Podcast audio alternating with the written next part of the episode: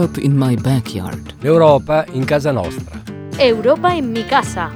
Un'inchiesta radiofonica sulla politica di coesione europea. Radijsko poročanje o evropski kohezijski politiki. Europe in my backyard. Radio reporting. Un'inchiesta Radioreportage. Un espacio radiofónico sobre la política europea de cohesión. Az európai kohéziós politika nyomában. Radio reporting Radioreportagen on European cohesion policy. über die europäische Kohäsionspolitik.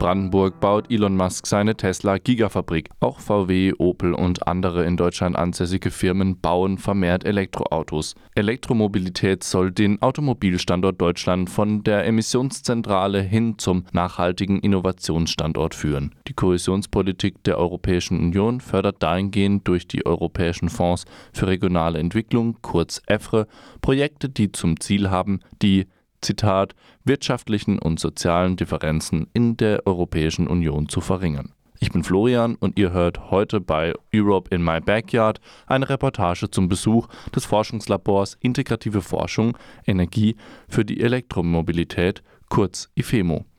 Die aktuelle Situation der Elektromobilität wird im Gespräch mit Matthias Lieb vom VCD Baden-Württemberg kritisch eingeordnet. Abschließend stellen wir noch die Frage, welche Projekte von EFRE gefördert werden. Dabei bleibt offen, ob die vorherrschenden Differenzen in der EU durch diese Förderung für den Energiesektor abgebaut werden.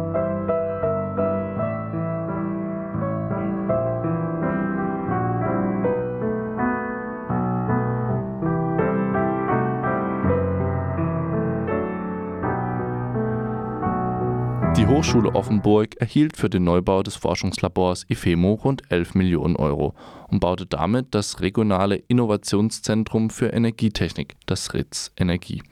Das Gebäude ist nach höchsten Nachhaltigkeitsstandards gebaut und beinhaltet rund 60 Büroplätze und eine 900 Quadratmeter große Halle, das Technikum.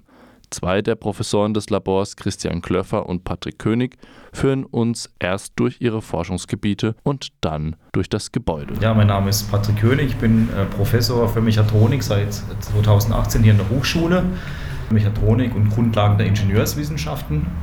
War vorher etwa zehn Jahre bei Bosch, habe mich dort mit ähm, E-Mobilität beschäftigt, mit leichten E-Fahrzeugen und bin dann über einen Lehrauftrag hier an der Hochschule bekannt geworden und dann eben Ende 2018 hierher berufen worden im Maschinenbau. Ich bin von Haus aus ähm, Energietechniker, also Elektrotechniker.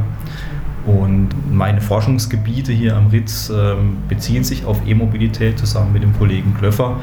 Haben wir eine E-Mobilitätsgruppe, das EMC-Quadrat, die Gruppe EMC-Quadrat gegründet und ähm, teilen so ein bisschen die Forschungsgebiete auf. Ich kümmere mich eher so um die Energiespeicher, Traktionsbordnetze und ähm, ja, meine Forschung geht eben in die Richtung neben der Lehre natürlich. Genau. Ja, ich heiße Christian Kloffer, bin Professor für Elektromobilität und Grundlagen der Ingenieurwissenschaften. Bin jetzt auch ähnlich lange wie der Kollege König hier, also gut drei Jahre. Ich habe auch eine automobile Vergangenheit. Ich war bei Daimler, passend auch zu dem äh, Lehr- und Forschungsgebiet. Ähm, habe dort mich sehr viel mit der Entwicklung von Elektromotoren und Leistungselektroniken beschäftigt. Also so ziemlich alles, was wir damals so betrachtet hatten, ist jetzt allmählich auf der Straße in den Fahrzeugen.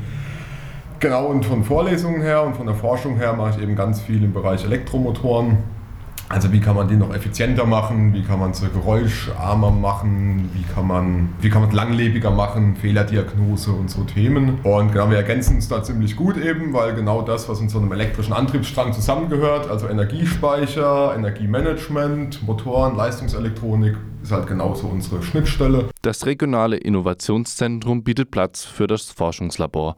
Patrick König stellt die Forschung am Ritz Energie vor. Wo liegen die Besonderheiten des Projekts IFEMO? Genau, also dieses äh, Projekt, von dem wir auch die Gelder beziehen, das IFEMO-Projekt, äh, wie der Name sagt, integrative Forschung Energie für die Elektromobilität, das spielt uns genau in die Hände. Kollege Klöfer und ich haben, wie gesagt, diese Forschungsgruppe EMC-Quadrat Electric äh, Mobility Competence Center gegründet. Das beschäftigt sich ähm, zu 100 Prozent mit der Elektromobilität auf das Fahrzeug, Pkw, Lkw, auch kleinere Fahrzeuge. Wir haben einen Prüfstand hier über verschiedene Fördergelder ähm, aufgebaut und dieses IFEMO-Projekt dient dazu, diesen Prüfstand zu erweitern. Ähm, das sind unsere konkreten Forschungsfelder, also bezüglich ähm, Echtzeitanwendung oder echt Realanwendung von E-Antrieben auf den Prüfständen mit Batterieemulatoren, also dass wir echte Batterie- und äh, Bordnetzkomponenten betreiben können, äh, auch in Echtzeit Messdaten erfassen können. Und das Ziel von diesem Forschungsprojekt ist jetzt gerade im Hinblick auf die Vernetzung mit den Kollegen ist hier, wir haben hier am RITZ sehr viele Kollegen, die sich mit, mit der Energieverteilung, Energienetzen äh, befassen, mit ähm, dem, was quasi über dem E-Fahrzeug steht, also die Energieversorgung, Netzinfrastruktur, Thermomanagement im Fahrzeug und auch KI-Anwendungen, also Cloud Computing und ähm, ja, KI, also künstliche Intelligenz-Anwendungen. Wie kann ich so ein Netz optimieren? Und wie gesagt, ähm, dieses integrative Forschungslabor, wie man es nennt, vernetzt jetzt quasi genau diese Kompetenzen, die wir hier am RITS quasi gebündelt haben. Und dadurch haben wir ähm, die Schnittstellen abgedeckt. Nicht jeder hat sein eigenes Forschungsfeld, sondern wir können quasi integrativ forschen. Und das ist, glaube ich, ähm, im großen Umkreis ähm, einzigartig in, ja, in seinem großen Umfeld. Was auch einzigartig ist, da kann der Kollege Klöver aber deutlich mehr dazu sagen, ist die Leistungsklasse und die Möglichkeit, die wir mit unserem Antriebsstrang Prüfstand haben. Wir haben Prüfstände bis, oder werden Prüfstände haben bis 400 Kilowatt Leistung die dann auch echte Maschinen betreiben können. Das heißt, wir haben hier echt Anwendungen ähm, und eben diese ähm, Hardware-in-the-Loop-Simulation oder Integration. Das heißt, wir können Echtzeit, echtzeitbasiert Messdaten erfassen, können auch Modelle laufen lassen und das ganze Fahrzeug nachbilden. Das ist auch ein Alleinstellungsmerkmal, das wir hier haben. König nennt anschließend einige Anwendungsbeispiele der Forschung und im Anschluss verdeutlicht Christian Klöffer die Möglichkeiten des neuen Forschungslabors anhand der geschaffenen Infrastruktur und der gegebenen Vernetzung. Von äh, E-Bikes bis hoch äh, zu Lkw-Anwendungen gehen, also bis 400 Kilowatt Leistung elektrischer Antrieb. Also unser Fokus ist Pkw und äh, Nutzfahrzeugklasse. Wir können aber genauso gut das Ganze nach unten skalieren. Ähm, primär, wie gesagt, ist es eher bei Kleinleistung, also 20 bis 400 Kilowatt Leistung, Antriebsleistung. Ähm, nur am Rande, ähm, um eben die Lücke zu schließen, nach unten zu kleineren Fahrzeugen ähm, wie E-Bikes oder Elektroroller ähm, haben wir jetzt quasi ein parallel Forschungsgebiet aufgemacht oder sozusagen ein, wir planen ein Labor für die, für die Lehre, nicht für die Forschung, sondern für die Lehre, wo wir genau diesen Leistungsbereich abdecken und dann die Brücke schließen zu diesem Gebäude hier. Was glaube ich, Sie haben ja eingangs gefragt, ähm, was es jetzt auch so besonders macht oder was es neu jetzt macht an der Hochschule.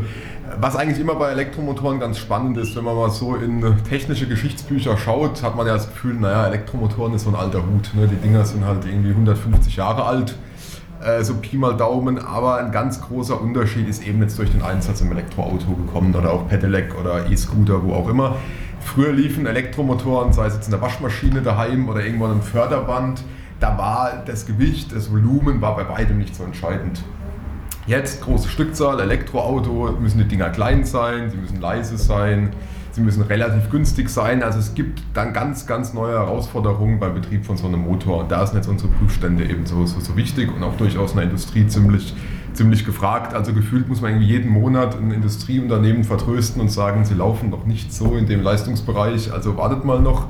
Das ist eigentlich ganz, ganz spannend. Und das Besondere eben an dem Labor ist, wie Kollege König gesagt hat, ist eben die Vernetzung, weil man muss einfach zukünftig, gerade auch im Energiebereich, einfach über mehrere Domänen gucken. Es kann nicht immer nur sein, dass der Elektroauto-Experte wie wir nur auf sein Auto guckt und der Photovoltaik-Mensch sieht nur seine Solarzellen. Das ist es halt irgendwie nicht. Vielleicht so ein ganz praktisches Beispiel. Im Moment denkt ja jeder über Photovoltaik nach. Und die meisten geben ganz, ganz viel Geld aus, um einen Hausspeicher in ihren Keller zu stellen.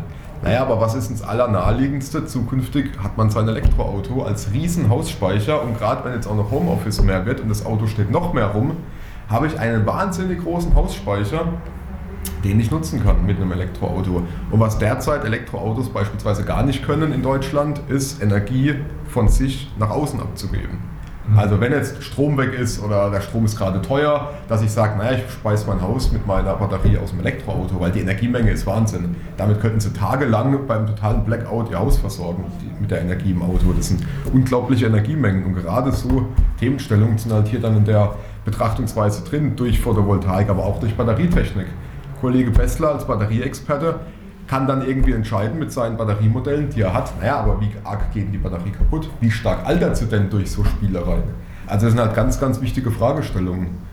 Und ähm, da ist, glaube ich, dieses, dieses Labor schon, ja, schon echt ein großer Wurf, weil also ich wüsste jetzt nicht, an welcher Hochschule oder Uni man so viele Domänen miteinander verbindet.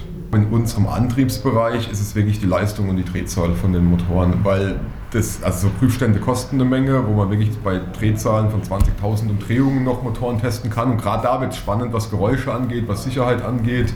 Das ist jetzt so in meinem Bereich ganz, ganz wichtig. Auch Spannungslevel ist so ein Thema. Bisher haben die meisten Elektroautos haben eine Batteriespannung von 400 Volt, ja. also Standard. Ähm, jetzt allmählich kommen so Hersteller, Porsche ist so ein Vorreiter mit 800 Volt. Ähm, dass wir das jetzt auch abbilden können zukünftig ist natürlich für uns enorm wichtig. Also dass man da am, am Puls der Zeit bleibt. Ein ganz wichtiger Punkt noch, was auch wir tatsächlich zunächst vergessen hatten oder nicht vergessen, also nicht beachtet hatten, ist das ganze Thermomanagement, also das Wärmemanagement von diesem äh, mhm. Fahrzeug. Das ist auch eine Herausforderung in einem E-Fahrzeug, ähm, die gute Energie aus der Batterie ähm, quasi in einem ja, äh, resistiven ähm, ähm Widerstandsheizer zu verheizen. Und da haben wir jetzt in-house äh, logischerweise den Herrn äh, Pfafferott, der sich äh, für die Wärme in der Hausenergieversorgung beschäftigt. Und wir haben die Idee gehabt oder ist uns äh, eines Nachts eingefallen, wie auch immer man das sagen möchte, dass wir natürlich auch die, die, die, das Wärmemanagement berücksichtigen müssen. Und das ist genau auch ein Punkt in dieser integrativen Forschung, die wir hier haben, dass wir jetzt den Herrn Pfafferott gewinnen konnten, ähm, sich um diese Fahrzeugklimatisierung tatsächlich ähm, zu kümmern in diesem, äh, diesem vernetzten Forschungsprojekt. Also man guckt, was, wie muss ich die Batterie erwärmen, kühlen, gerade wenn man das als dezentrales, ähm, dezentralen Energiespeicher nutzt. Äh, wenn das draußen steht, das Fahrzeug bei minus 5 Grad, dann ist natürlich nicht so ohne weiteres das, äh, das Fahrzeug ladbar und auch entladbar. Das muss berücksichtigt werden und dann kann man sich natürlich überlegen, ob man diesen Speicher passiv oder aktiv vorwärmt, konditioniert. Und das muss natürlich auf Effizienz, Effizienz geschaut werden eben in dem Punkt. Und das ist auch ein Riesenpaket, was hier mit drin steckt. Von einem Verbrennungsmotor kennt man das ja zum Beispiel nicht. Da geht man davon aus, wenn das Auto minus 10 Grad hat, kann ich genauso schnell beschleunigen, wie wenn es plus 30 Grad hat. Und das ist halt bei einem Elektroauto nicht so. Da muss man halt gucken, dass die Batterie sich wohlfühlt. Und genau wie macht man es denn dann? Wenn man es wirklich nur mit der Energie aus dem Auto macht, wie man es heutzutage oft macht, ist halt auch die Batterie schneller leer. Also wenn ich aber irgendwo Abwärme hätte im Haus, ja. wäre halt super. Ne? Dann pumpe ich die Abwärme rein irgendwie in irgendeiner Form morgens. Oder halt über Strom, ähm, über zusätzlichen Strom, den ich vielleicht gerade irgendwo her habe, heizt mein Auto vor, alles gut. Also es sind halt schon so, genau, so systemübergreifende Fragestellungen. Wärmemanagement, Nutzung des Autos als Hausspeicher und integrative Forschung allgemein machen das IFEMO aus und ermöglichen Vernetzung der Forschungsstränge.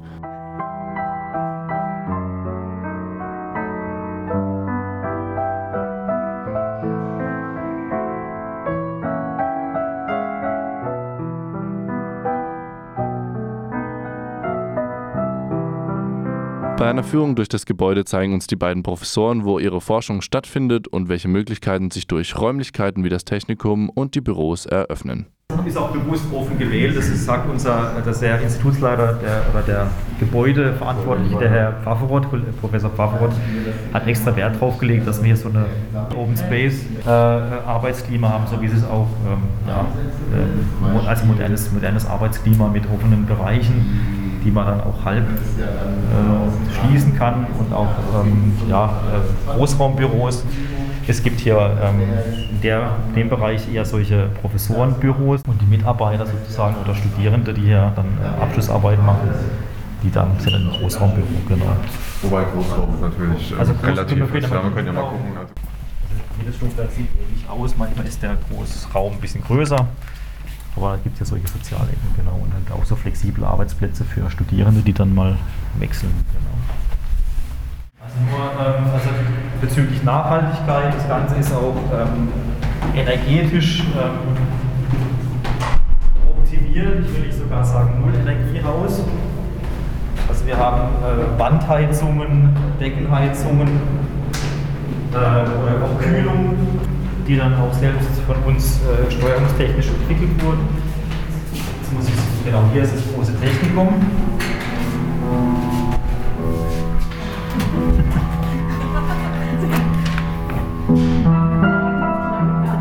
Das ist das Technikum, auf das wir auch besonders stolz sind, weil es ist tragende Konstruktion. Aber was viel wichtiger ist, dass wir auch hier Platz haben in verschiedenen Forschungsfeldern oder ja, Forschungsfeldern sozusagen, also nicht nur Forschungsbereiche, sondern tatsächlich Felder auf dem, auf dem Boden hier, wo dann verschiedene Arbeitsbereiche sind, verschiedene Gruppen hier arbeiten und ähm, das wird noch aufgebaut, das ist ein bisschen Abstellecke. Äh, da kommt dann hoffentlich zukünftig auch noch was hin, also da sind wir gerade dabei auch in andere äh, Forschungsbereiche aufzubauen. Und hier sind eben schon bestehende Sachen, die wir in, in der alten, im alten Standort hatten. Eine Klimakammer oder auch hier das äh, Forschungsbereich, das was hinterm Grün ist, da gehen wir auch gleich hin.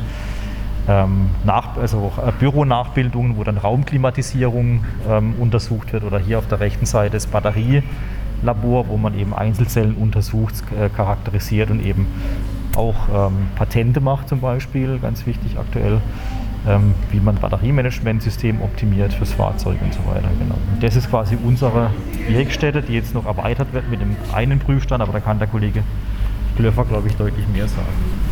Genau, also was man jetzt eigentlich hier sieht, ist so ein typischer Aufbau zum Test von so Antriebsmotoren, von elektrischen Antriebsmotoren. Ist eigentlich vereinfacht gesagt immer so, man hat den Motor, den man testen will und man hat einen anderen Motor, der einfach dagegen hält sozusagen. Das heißt, der eine versucht irgendwie zu beschleunigen, der andere bremst, um einfach nur zu gucken, wie verhalten sich die Motoren. Und was wir jetzt über IFEMO finanziert haben, ist sozusagen der große Bruder von dem Prüfstand. Der hier kann so 50, 60 kW und der andere, wie vorhin gesagt, 400. Und genau, da kommt dann einfach hier daneben und mit entsprechender elektrischer Versorgung, die jetzt auch noch darüber beschafft wurde. Also das gehört quasi auch zu dem Kleinen, wird eigentlich alles nochmal dupliziert, aber halt mit viel mehr Leistung. Und dann können wir da, wie erhofft, eigentlich alles testen. Was wir hier sehen, ist eigentlich so eine elektronische Batterienachbildung. Das ist auch wieder so eine IFEMO-Schnittstelle eigentlich. Wenn der Kollege Bessler eine Zelle charakterisiert, eine Batteriezelle, können wir das hochskalieren und eben einfach so eine gedachte Batterie nachbilden, die jetzt zum Beispiel aus 100 von diesen Zellen besteht. Und da kann man eben gucken, wie sich der Motor mit so einer Batterie verhalten würde. Das ist hier der, ähm, ähm, ja, die Wärme, der Wärme, Wärmeabteilung, Wärmebereich, Wärmeforschung oder Hausenergieversorgungsforschung. Da sieht man, weiß nicht, ob Sie das von Ihrem Haus kennen, also eine typische Heizungsanlage mit verschiedenen Wärmepumpen, die zusammen verschaltet sind, um das äh, Wärmenetzwerk in einem Haus nachzubilden und dort auch halt verschiedene Energieerzeuger äh, oder Energiewandler, muss man sagen. Energie erzeugen tut man nicht. Äh, sage ich meinen Studenten immer. Ähm, sage selber trotzdem. genau, also äh, Erdgas-Blockheizkraftwerk oder ähm, Wärmepumpen werden hier oder auch äh, Lüftungsanlagen, Klimatisierung. Da gibt es dann auf der linken Seite eben so eine, tatsächlich so eine Zimmer- oder Büronachbildung mit Sensorik, können wir auch mal durchlaufen, wo man dann über diese absenkbaren ähm, Elemente hier auch verschiedene Raumhöhen simulieren kann.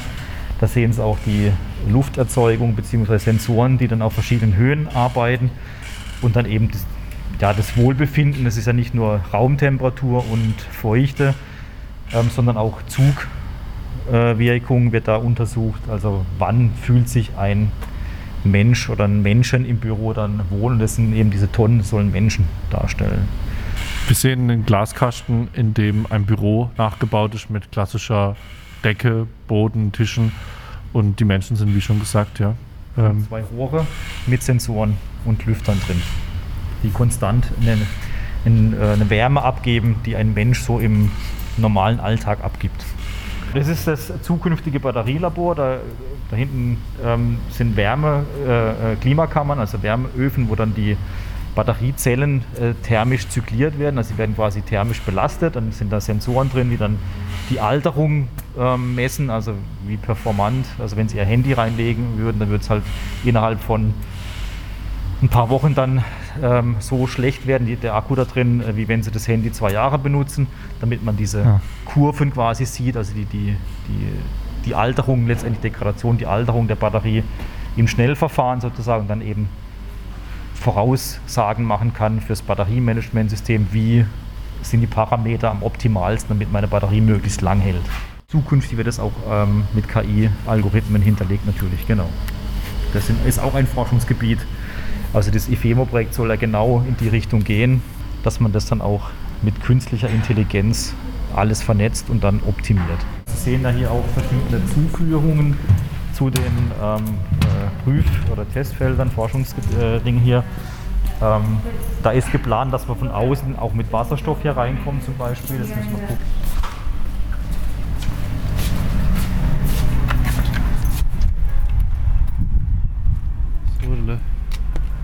Also da sieht man zum Beispiel auch so eine Ad-Hoc-Aktion von einem Kollegen. Ähm, das ist auch hier eigentlich gedacht, dass man das hier nicht so sieht.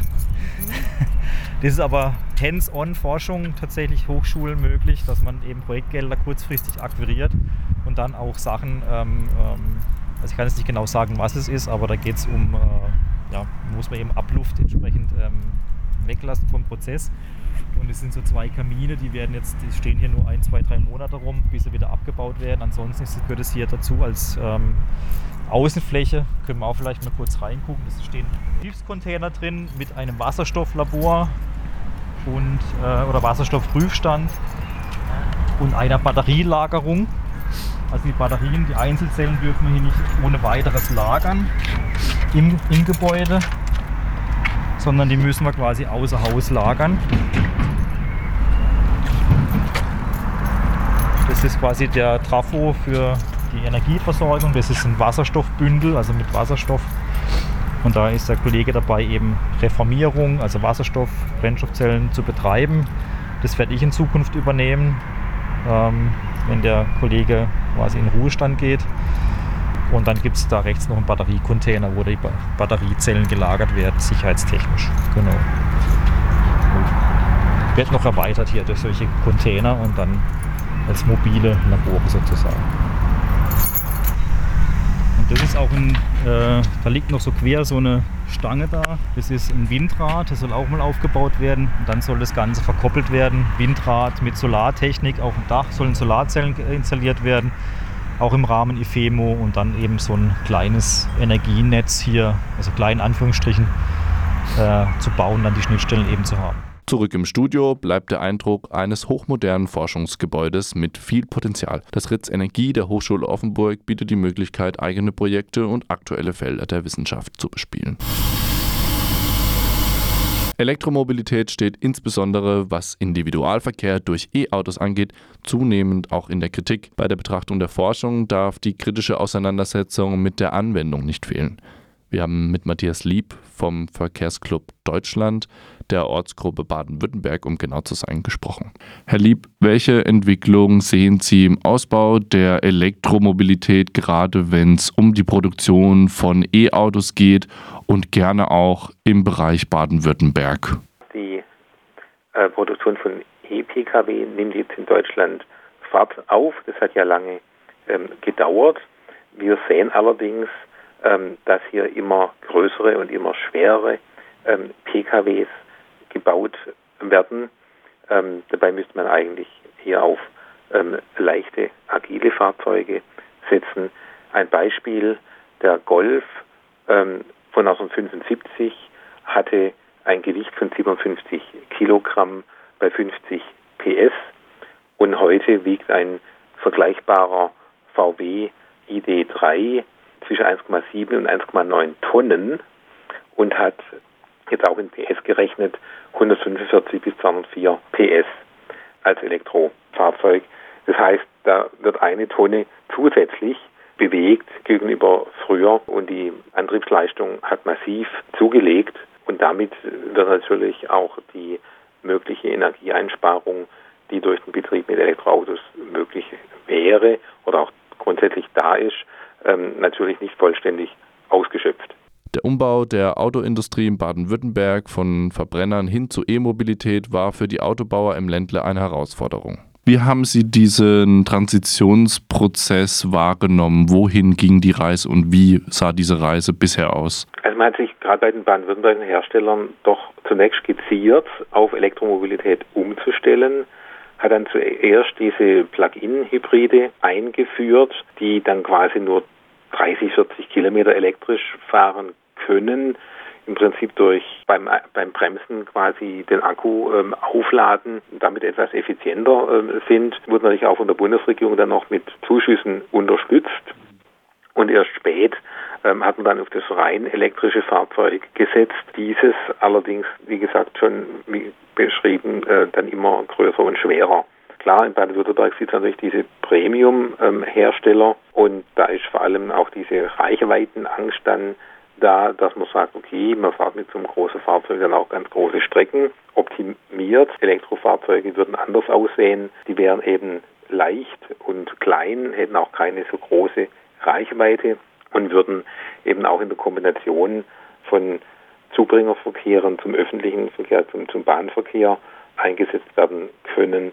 Damit wäre insgesamt ein umwelt- und sozialverträgliches Verkehrssystem möglich.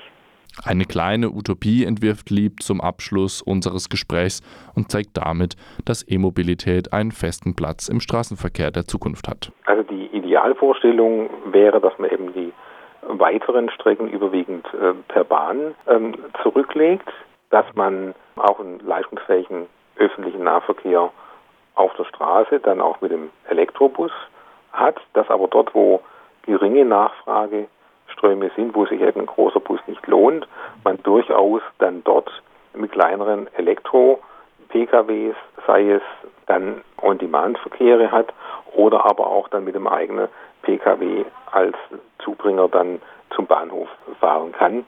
Da bräuchte man aber dann keine großen Reichweiten und das Ganze kann dann auch weitgehend auch als Carsharing-System aufgebaut sein. Gute Radwege und ein, ein gutes Fußwegenetz ist natürlich auch notwendig.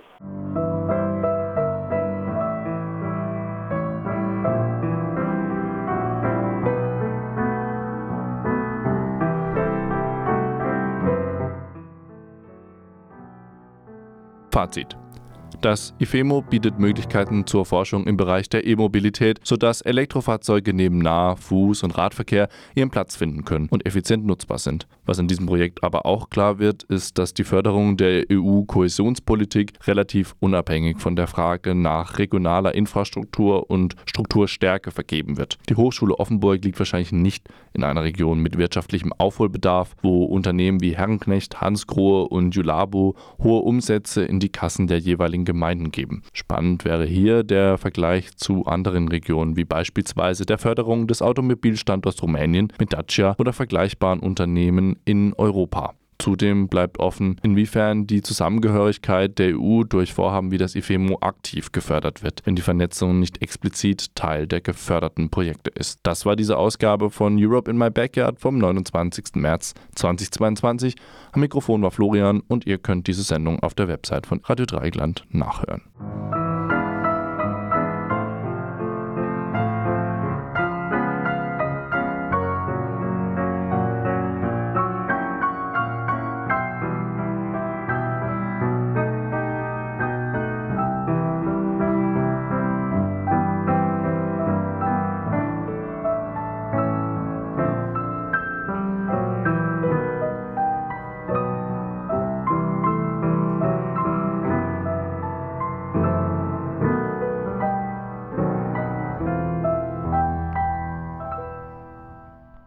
Das Projekt Europe in My Backyard wird mit Mitteln der Europäischen Union gefördert.